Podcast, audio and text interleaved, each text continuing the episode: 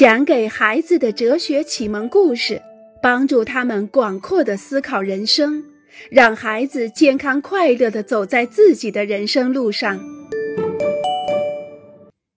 他们敢去实践。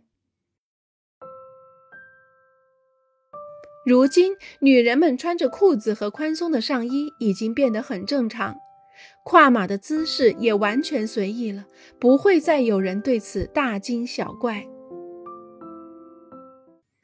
这一切都要归功于那些像加布利埃勒一样敢于去实践的人，他们敢于反抗负面的评价，敢于脱离人们认为正常的事物，敢于标新立异，并创立出新的标准。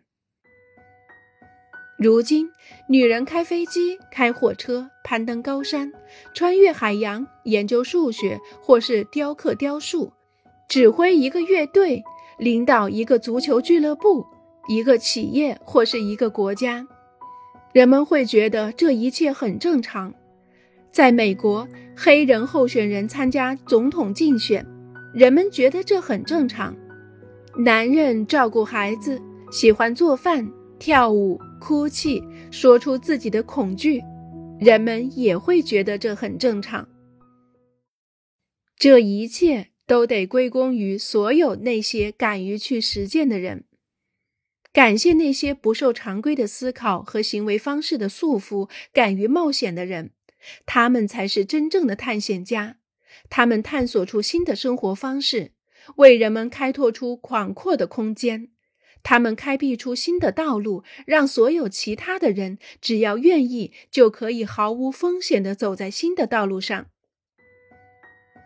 黑人或者白人当总统，出去工作或者待在家里，愿意要或者不愿意要孩子，穿裙子或者穿裤子，甚至穿长的、短的、五颜六色的裤子，拥有或者没有宗教信仰。结婚或者不结婚等等，在我们发现所有这一切都是正常的时候，我们感到多么轻松啊！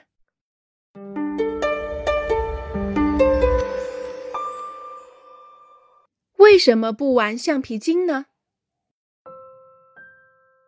季尧姆一个头球球进了，太好了！他的队友都跳起来抱住他，他们赢了。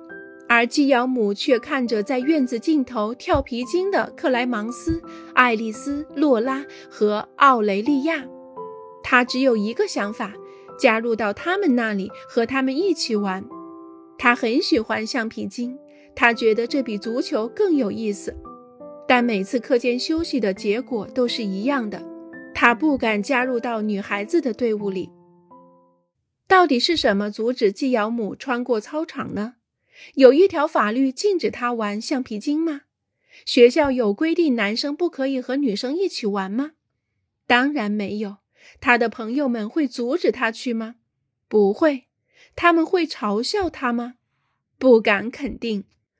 然而，他却感觉自己不自由，有什么东西在阻拦着他，就好像有一个看不见的上司，一个藏在他内心的独裁者对他说：“停住。”你不可以这样做，这不正常。停住！不可以这样说，这样说不正常。停住！不可以这样想，这样想不正常。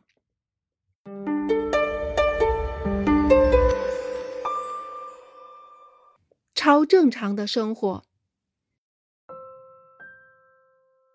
回到家后，诺尔玛先检查室内温度是否在十九摄氏度。低于这个温度，我们可能会着凉；高于这个温度，又会滋生大量的细菌。然后他从包中拿出一瓶水，他并不渴，但还是一口气把水喝完了。真是一件好事情，他自言自语：“我今天喝够了一点五公升水。”就在这个时候，他的手机响了。“你好，今晚去看电影？”当然，我是很乐意去的。哦，等一等，我计算一下，明天我要六点起床。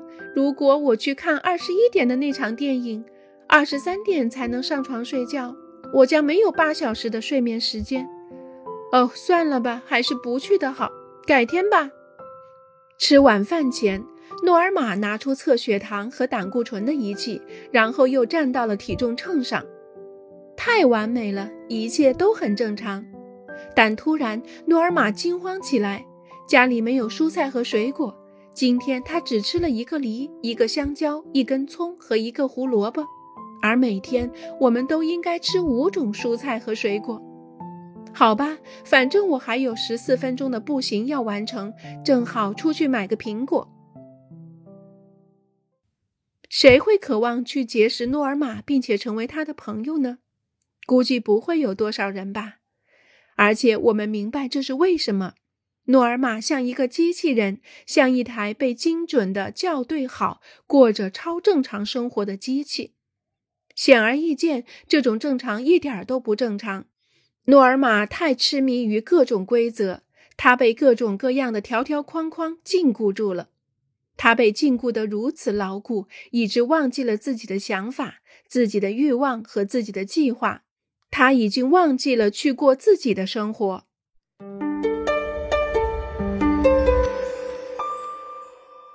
嘘，你想要杯水吗？莫里斯问伊夫。要，但不要自来水。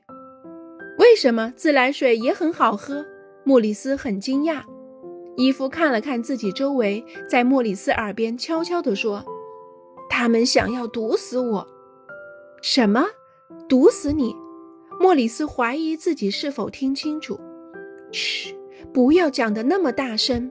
伊夫赶紧小声说：“别人会听到我们的谈话的。”莫里斯看了看伊夫，他真的像是被吓到了的样子。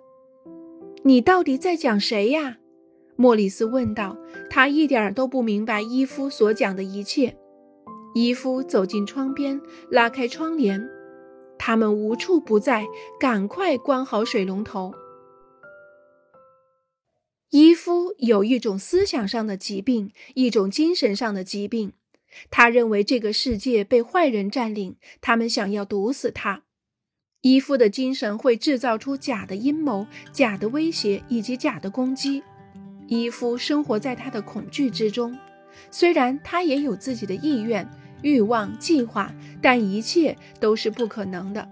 他的疾病阻碍了一切，他已经被他的疾病完完全全地占领了。